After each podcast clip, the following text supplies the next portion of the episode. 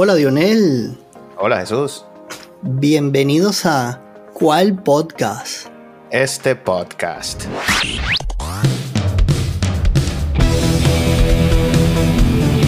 James. He's got it.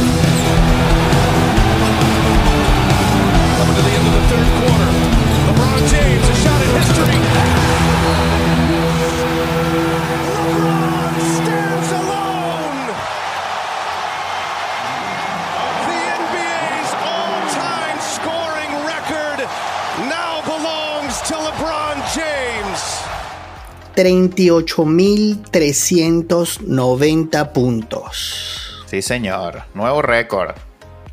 Y contando, como dice la publicidad de Nike. Bueno, LeBron James esta semana acaba de coronarse como el rey de los puntos. El Superando rey a Karim. absoluto. Sí, señor. ¿Qué te parece, Jesús? Increíble, hermano. De verdad estamos en la presencia de un Ironman.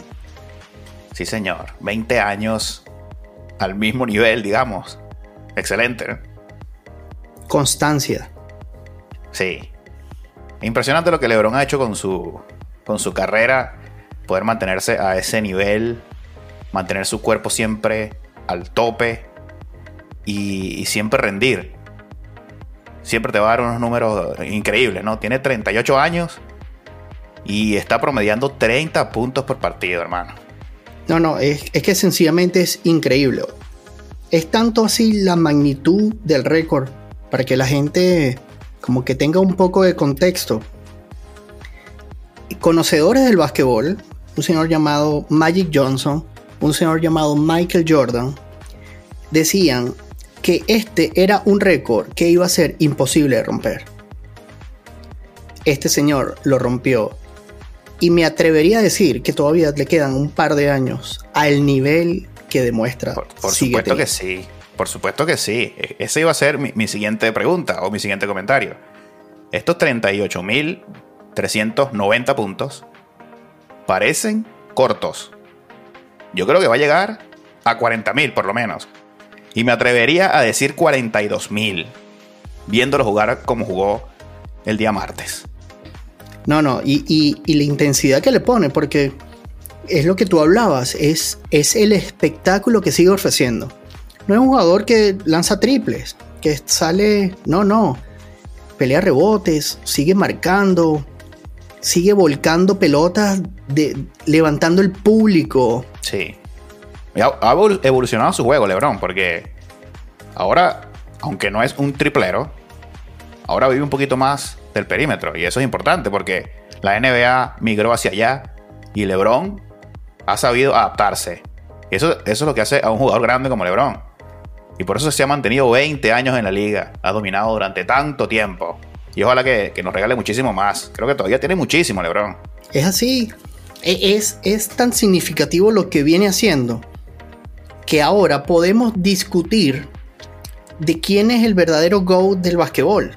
Ya este señor llegó a, a convencer a gente que, que decía, esta conversación no la tenemos que tener. Sí. ¿Entiendes? Ganas un back to back to back y empezamos a conversar. Vamos a... Te doy la libertad de sentarme contigo en la mesa a discutir quién es el mejor jugador de basquetbol que ha existido. Bueno, ahora podemos hablar sin, sin, sin, sin sentimientos. Vamos a hablar de números. Vamos Sí. a hablar de constancia. Vamos a hablar de, de, que, de lo que significan estos números en este momento, con este basquetbol. Esto es, es increíble, hermano.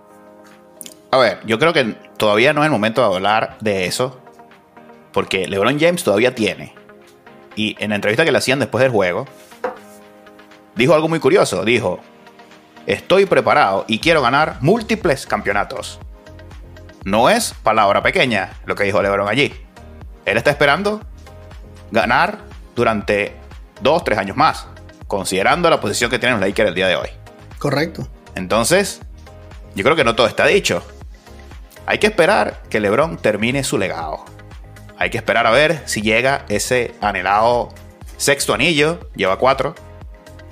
Hay que esperar si puede volver a hacerlo a los 30 y dele, 40 años. Y ahí sí, bueno, se va a poner bien buena la conversación. Es así. Pero bueno, eso es lo que hablaba. Es tan, sin- es tan significativo que este hombre no se ha retirado y podemos Sí. empezar a considerarlo. Es cierto. Eso es cierto. Y, y- y vale, da gusto verlo jugar. O sea, los Lakers están jugando uno de los peores basquetbol que yo he visto en años. Y este señor levanta, levanta el público, levanta. O sea, hay que seguir viéndolo, hay que seguir viéndolo. Y disfrutar de eso, eso es importante. Muchos de mis amigos se lo he repetido. No se dejen convencer por estos falsos fanatismos. Disfruten.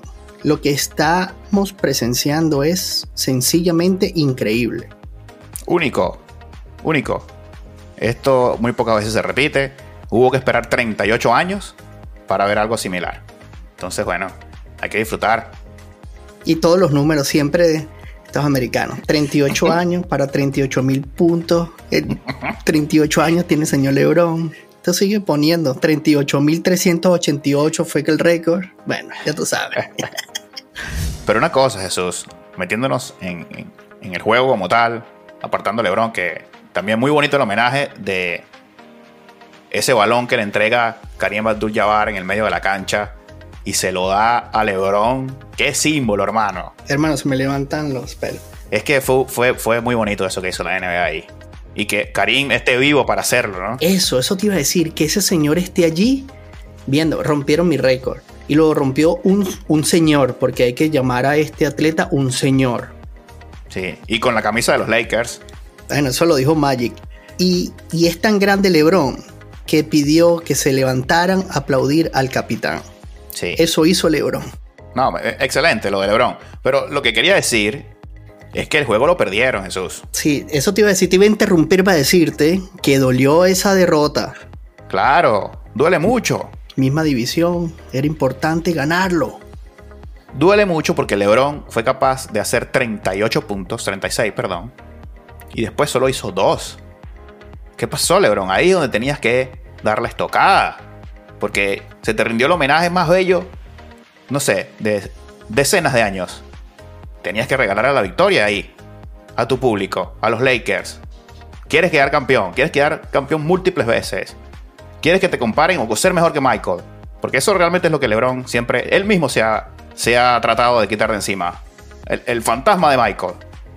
Tiene que ganar ahí. ¿Qué pasó? ¿Qué pasó? Bueno, yo ahí le puedo disculpar porque es difícil luego estar enfocado en esa partida. Es cierto. Definitivamente. Y tenía que disfrutar de ese momento. Y, y lo mejor es que pasó temprano en la temporada, recordemos, no hemos llegado al juego de las estrellas. Pasó temprano. Ahora hay que enfocarse a ganar. Ok. Y ahora hay que meternos con hoy fue el día.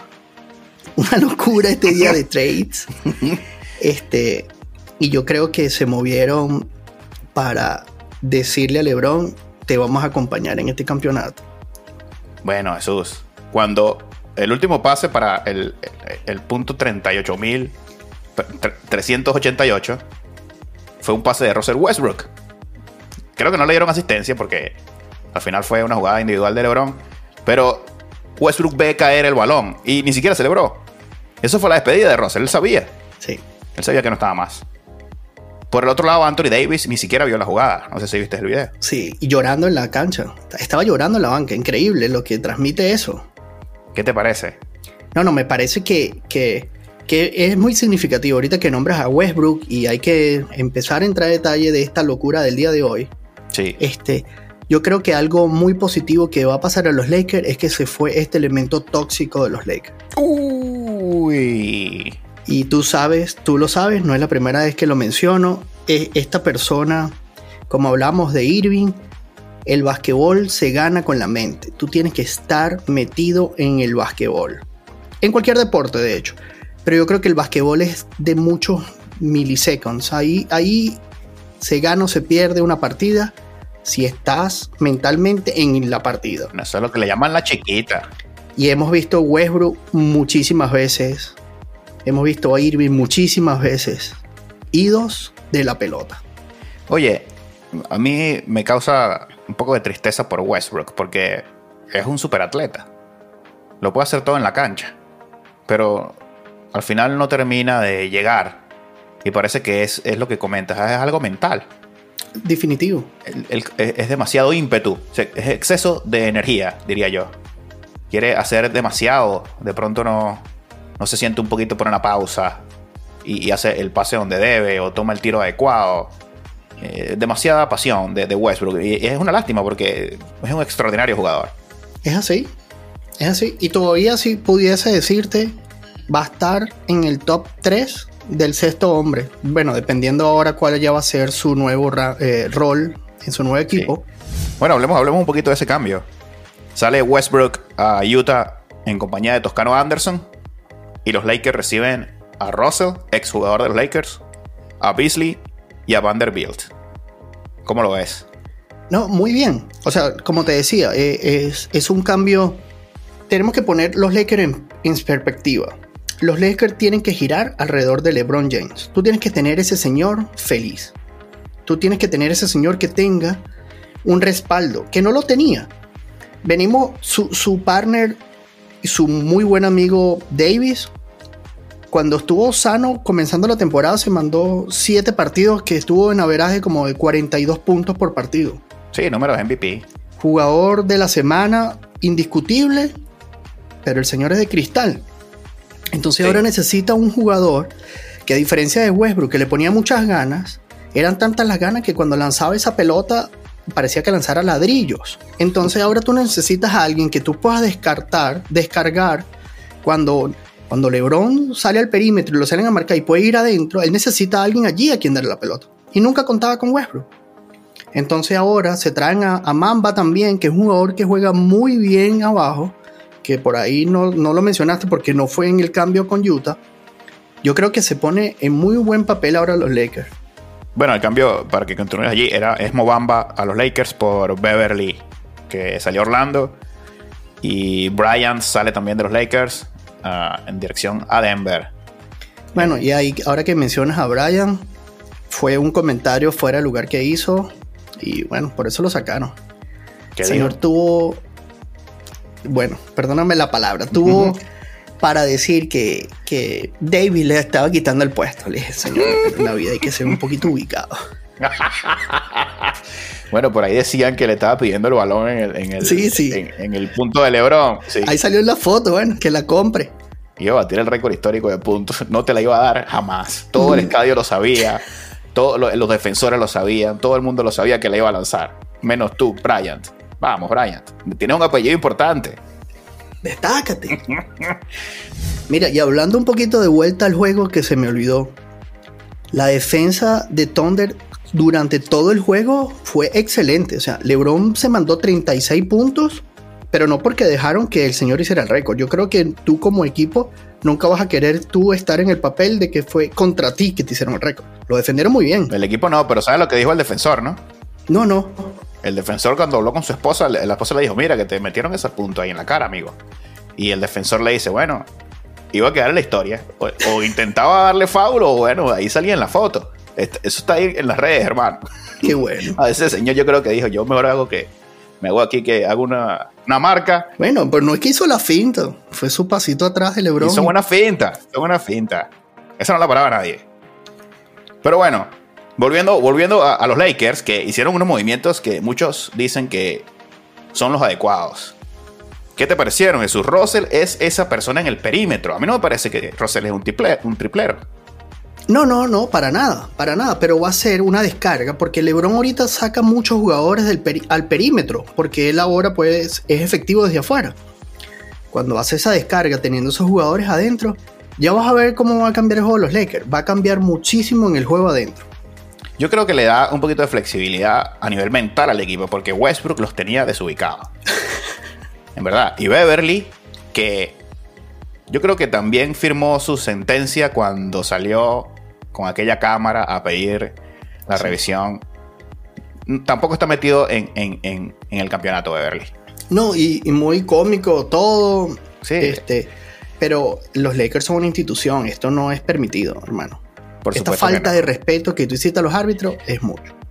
Yo creo que eso fue lo que sentenció a Beverly allí. Nunca lo sabremos y nunca lo dirán, así como no van a decir nada de Bryant. Por supuesto. Por lo mismo, la organización es muy seria. Sí. Pero hablando de organizaciones serias, hermano, aquí tenemos que hablar de lo que rompió todo este día. Bueno, no este día, porque esto fue antes de ayer. Cuéntame de los Nets, hermano. Esto no tiene ni pies ni cabezas. Ah, bueno, los Nets, aquí está. Cuando hablábamos al principio de temporada, que decíamos que necesitábamos que el señor eh, Simmons e Irving estuvieran ubicados, aquí nos damos cuenta de que el equipo estaba totalmente roto, no había unión, cada quien por su lado, no había ambiente de campeonato y terminó de romperse. Sale Irving rapidísimo a Dallas, cambio que rompió todo, y dos días después Kevin Durant se va para Phoenix Suns, hermano. Y entonces ahora dejaron al señor Simmons, dueño del equipo. El nuevo proyecto alrededor de, de Ben Simmons. Bastante suerte. Mucha suerte. Un jugador que parecía que ya tenía todo, pero no tiene jump shot. No tiene triple, no mete tiros libres. Una lástima. Hermano, mira, dime en qué posición estaban los Nets hace tres días. Los Nets peleando el, el sexto. Estaban metidos. O sea, eso quiere decir que estaban dentro del playoff. Sí, señor. Tres días después, estamos hablando de un equipo en reconstrucción. ¿Qué locura es Eso- esta, hermano? es, es cierto. Totalmente cierto. Porque si yo estoy sexto y tengo a Kevin Durant lesionado, bueno, yo voy a ser un comprador. Pongo dos piezas aquí y, y le peleo los primeros tres. Cuando vuelva Durant, soy el mejor. Y ya Irving viene, empezó Simmons. Y resulta que se desbarataron, Jesús. Kevin Durant es 50% de chances de estar en playoff. Ese jugador te Claro. da 50%. Y tal vez me quede corto. Hace tres días estaban metidos en la candela.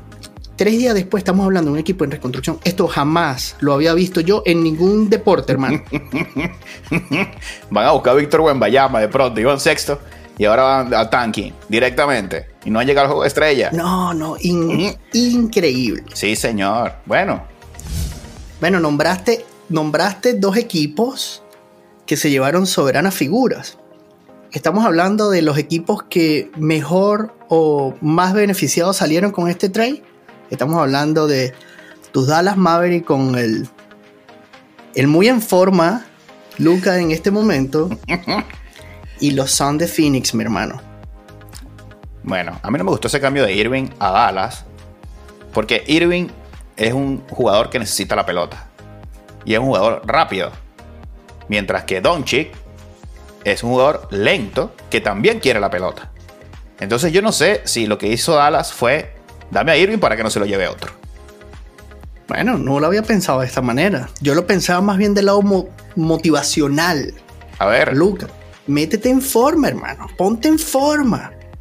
¿tú crees que Irving le puede quitar el puesto a Luka Doncic? No, no se lo va a quitar el puesto, pero yo creo que va a haber una motivación especial en el gimnasio ahora. Señor, estamos gorditos, vámonos.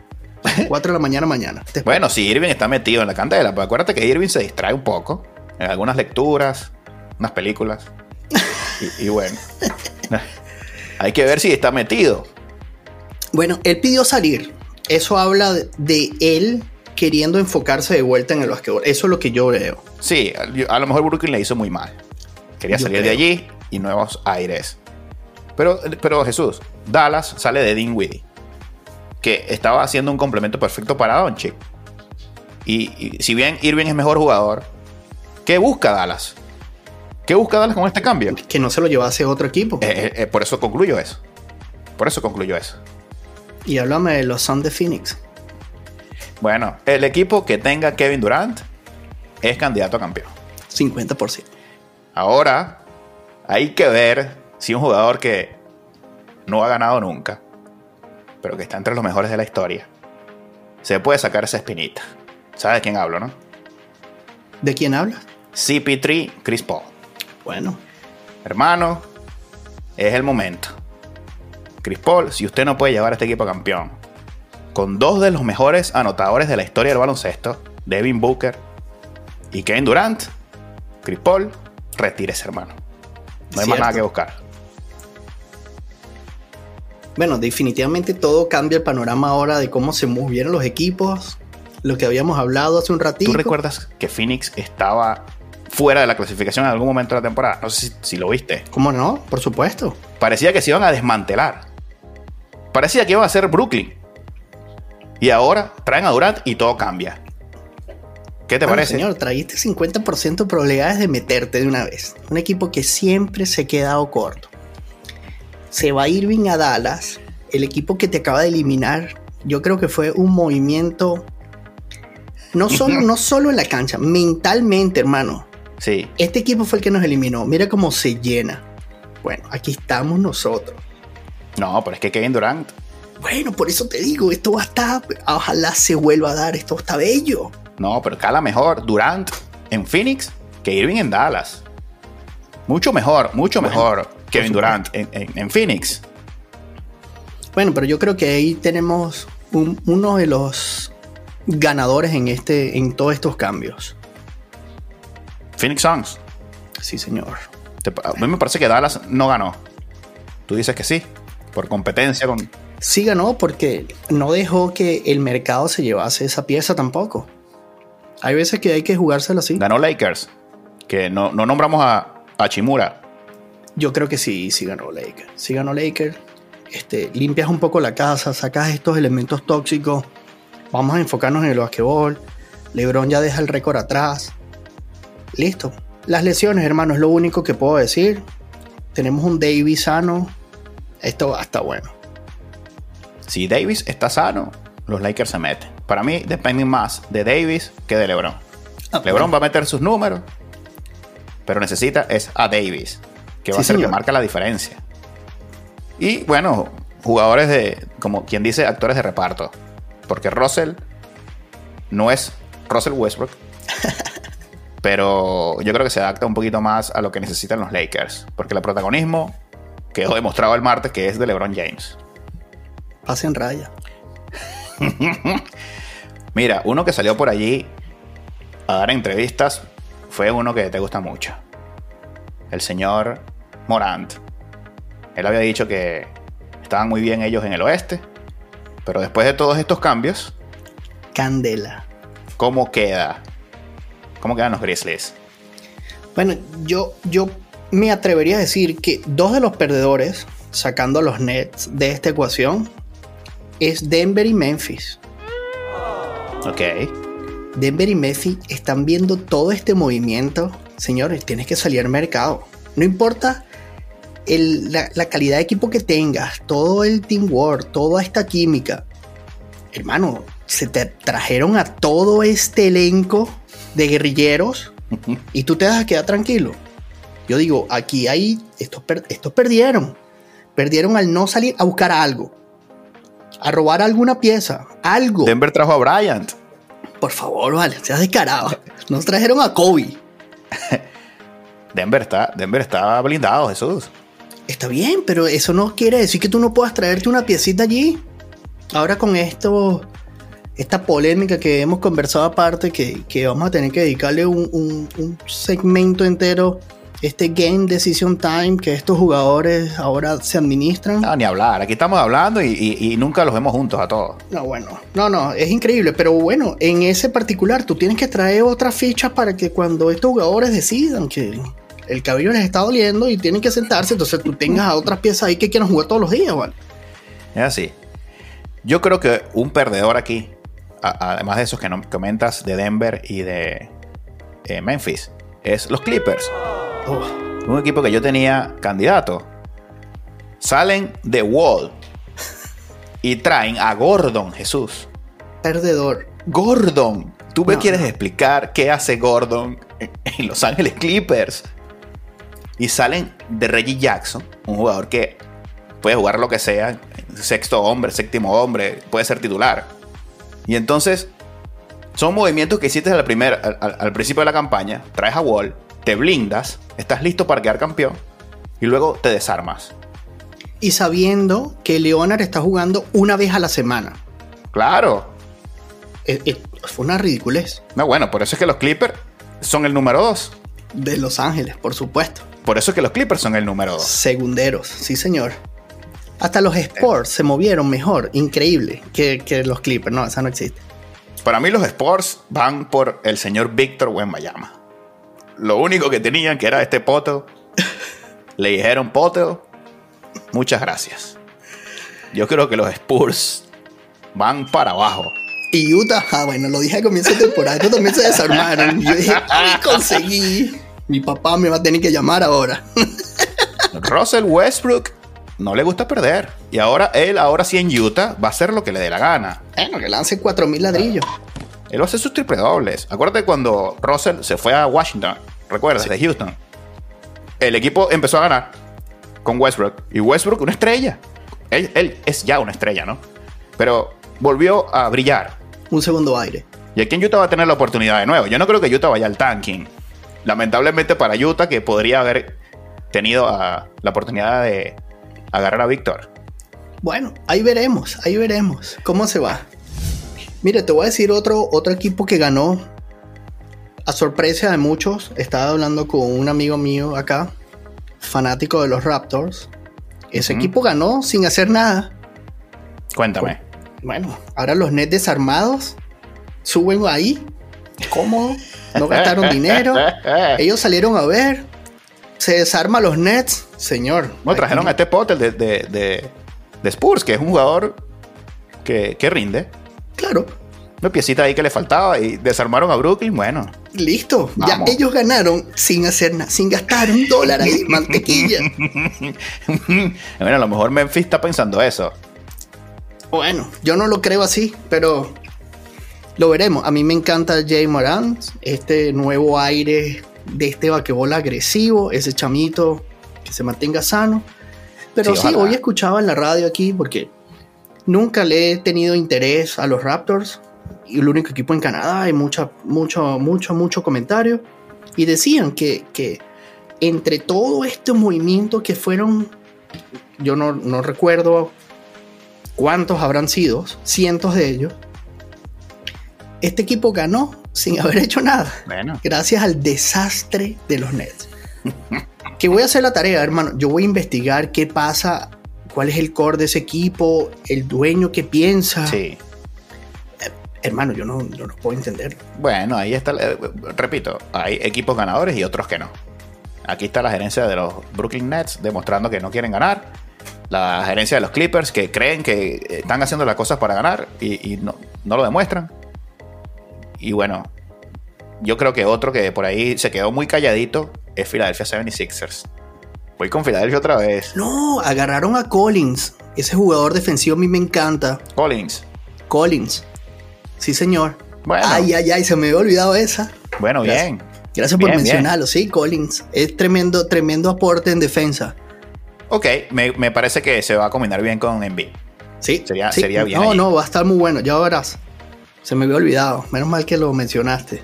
Era imposible tomar nota de tanta gente, hermano. No, imposible. Bueno, esto ha cambiado totalmente el panorama de la NBA. Justo antes del juego de estrellas. ¿Qué te parece ahora? Fíjate, te voy a leer aquí rápidamente los cuatro primeros del este y los cuatro del oeste. Y tú me dices si te parece que algo va a cambiar. Yo sigo metido en la candela con mi equipo de primero. Bueno, en el, en el este, lidera Boston Celtics. Segundo, Milwaukee Bucks. Tercero, Philadelphia 76ers. Y cuarto, Cleveland Cavaliers. En el oeste, Denver Nuggets. Primer lugar, Memphis Grizzlies. Sacramento Kings. No hemos hablado ni un minuto de Sacramento Kings. Y en cuarto lugar, los Dallas Mavericks. Cuéntame. Bueno, tú tienes ahí los tuyos todavía un poquito. No sé dónde estará Chicago Bulls. ¿Siguen jugando? Chicago Bulls está noveno. Ok, está bien. Chicago Bulls tampoco se movió, pero como bien dices, tomándote tu análisis o el de tu amigo, ellos van a ser ganadores porque Brooklyn se desarmó. Correcto. Y si yo recupero a Alonso Ball, me puedo meter en la candela. No para ganar, pero me meto en mis playoffs. Ah. Miami, ganador. Miami, yo pensé que se iban a llevar a Westbrook. Tampoco se movió, pero se desarmó Brooklyn. El este como que dijo, se fueron los caballos, ahora aquí nosotros nos metemos. Ojalá que jueguen basquetbol. Bueno, y en el oeste, yo creo que los Clippers hicieron muy mal. Terrible. Voy a quitarme la ficha, voy a quitarle la ficha a Clippers. Porque no me gustaron sus movimientos. Debilitaron al equipo que estaba listo para campeón. Y ahora tienen a Kevin Durant de rival. Phoenix quiere quedar campeón. Denver para mí está blindado. Esos dos para mí se van a meter. Y bueno, vamos a esperar si los Lakers logran engranar. Esto le va a costar un poquito.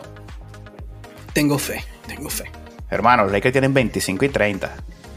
Bueno, bueno, mira, buen día, buen día. Antes del juego de las 3, 25 y 30. Hablaremos un ratico en un rato y Vamos a ver. 30 perdido es el, el número. No vamos a perder más. Temporada inmaculada la segunda parte. Bueno, muy bien, Jesús. Bueno, vale, excelente, excelente. Era imposible trabajando y poder seguir esta locura de trades hoy. Pero movimientos, ganadores, perdedores, mucho para seguir analizando. Sí, señor. Y se ven las ganas de algunos equipos y las ganas de otros a no hacer nada. Bueno, ahora viene el juego de estrellas. Vamos a ver qué nos traen los mejores jugadores del mundo probablemente. Competencia de clavadas. Y después de allí viene la recta final. Todo el mundo apuntando a playoff. Ahora es que viene lo bueno, hermano. Buen basquetbol. Sí, señor. Y que se pongan seriecitos, vale, jueguen basquetbol, por favor. Eh, no, no, qui- no- no quiero ni hablar, no quiero ni hablar de eso porque ya se- sería un hospital. Ya hemos conversado afuera, la verdad que es chimbo, pero bueno, es lo que decíamos, no, no pierdo mis esperanzas. Vamos, muchachos, miren que en Iron, Iron Man. Hay que jugar. Hay que jugar. que jugar. Bueno, Bueno, mi hermano, no quiero despedirme sin antes recordar a la gente que nos sigue en nuestras redes sociales. ¿Cuál piso podcast? En Twitter, en Instagram. Y bueno, suscríbanse a Spotify y a YouTube, donde podrán recibir notificaciones de nuestros nuevos episodios y hacernos llegar sus comentarios, que siempre son bien recibidos. Recuerde que el domingo es el Super Bowl. Les guste o no este deporte, como espectáculo es increíble. Rihanna y Maelo Ruiz se van a presentar en el halftime show. Eso fue lo que investigué, hermano. Dije que iba a hacer la tarea y tengo este, este tubazo. ¡Wow! Lo escucharon aquí primero. Sí, señor, 4 y 30 hora de Calgary. Este se enfrentarán los Kansas City Chiefs contra los Eagles. Sí, señor. Y bueno, el lunes saldremos hablando del post Super Bowl. Así es. Antes de Dino, ¿tiene un favorito? Todavía no. Yo sigo con los míos. Kansas City. Patrick Mahomes y los Kansas City Chiefs. Eagles. ¿Cuál podcast? Este podcast.